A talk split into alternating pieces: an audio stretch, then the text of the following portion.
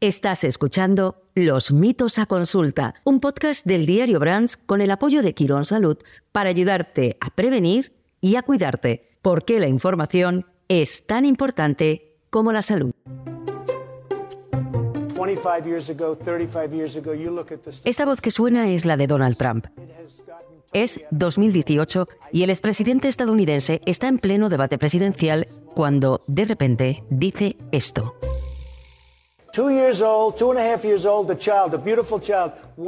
Que conoce a un niño de dos años que después de recibir una vacuna se ha vuelto autista.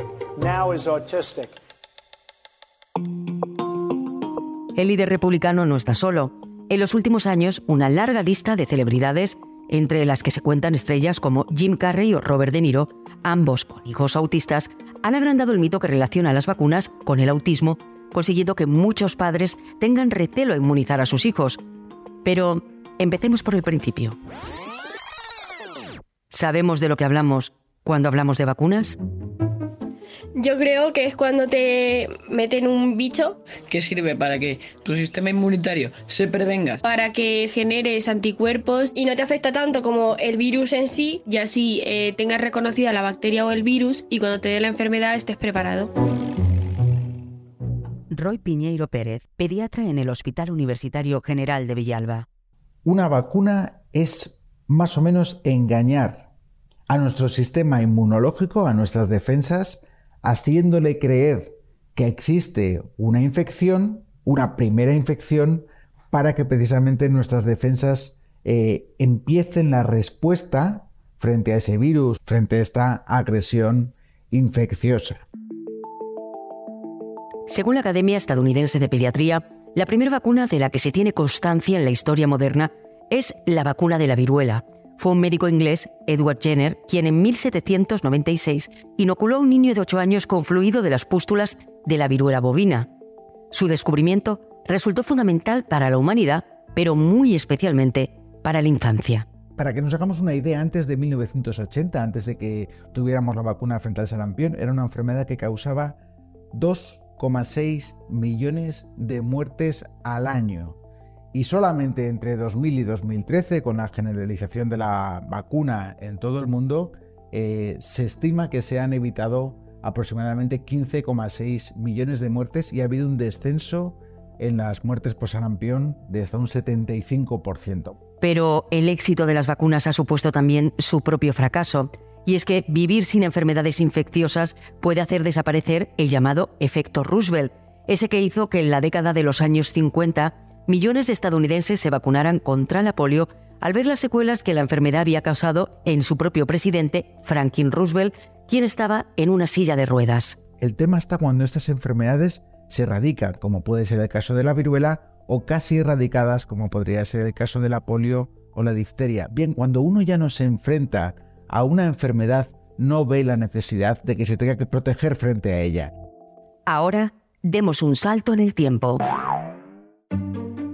Estamos en 1982 y la cadena NBC está a punto de programar un documental que lo cambiará todo.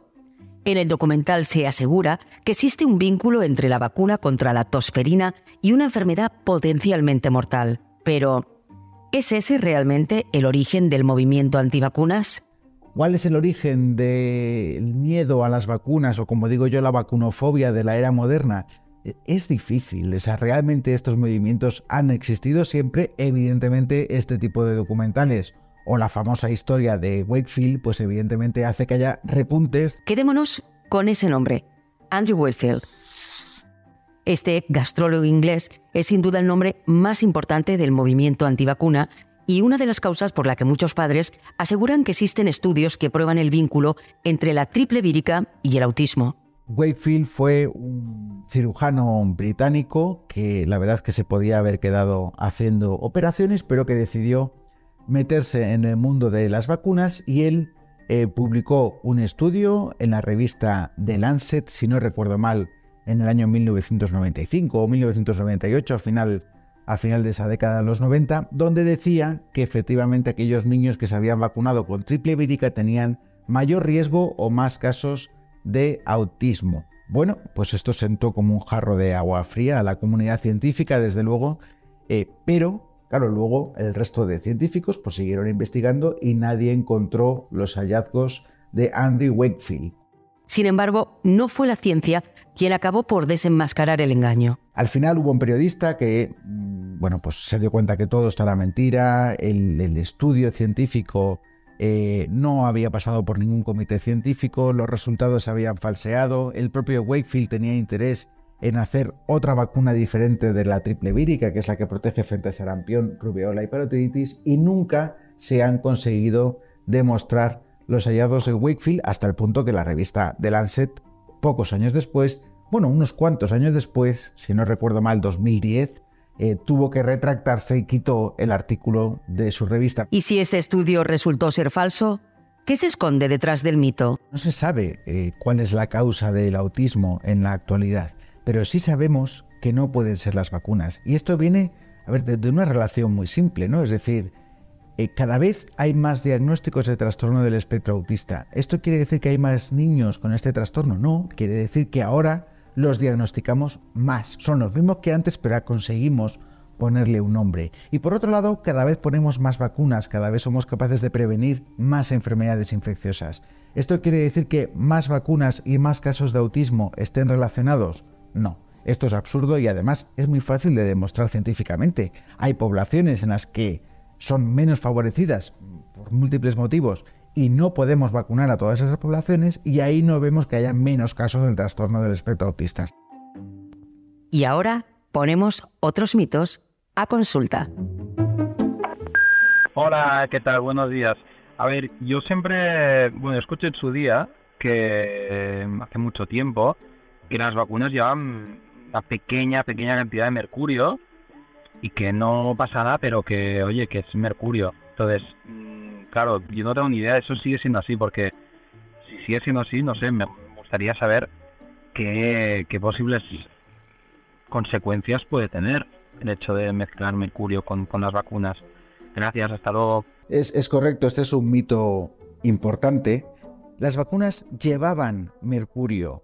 Era importante que lo llevaran hace unos años porque con esto conseguíamos que la vacuna eh, pues no caducase o no tuviera alteración de los productos que lleva en su interior. En la actualidad sabemos que hay otros conservantes muchísimo mejores que el mercurio y por tanto, esto es fundamental, las vacunas comercializadas hoy en día en España, ninguna, repetimos por si quedan dudas, ninguna de ellas lleva ni mercurio ni derivados mercuriales.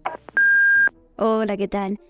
A mí nunca me ha preocupado el tema de, las vacunas, pero acabo de, ser madre y, claro, empiezas a investigar un poquito y te dan, bueno, hay mucha gente que te, empieza a, dar su punto de vista, etcétera. Y nada, quería preguntar si es verdad o si existen casos en los que las vacunas provoquen shock anafiláctico. Es cierto que una vacuna puede producir un shock anafiláctico, que es un cuadro muy grave que necesita un tratamiento urgente y que tiene una mortalidad que estaríamos hablando de entre el 1 y el 2% a pesar de aplicar el tratamiento.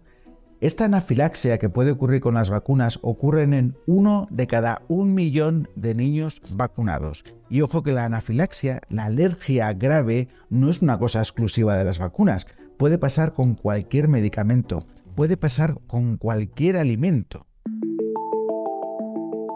Llegamos al final de este episodio y queremos recordar que, aunque España es uno de los países con mayor tasa de vacunación mundial, es importante combatir los mitos que rodean a la vacunación por dos motivos.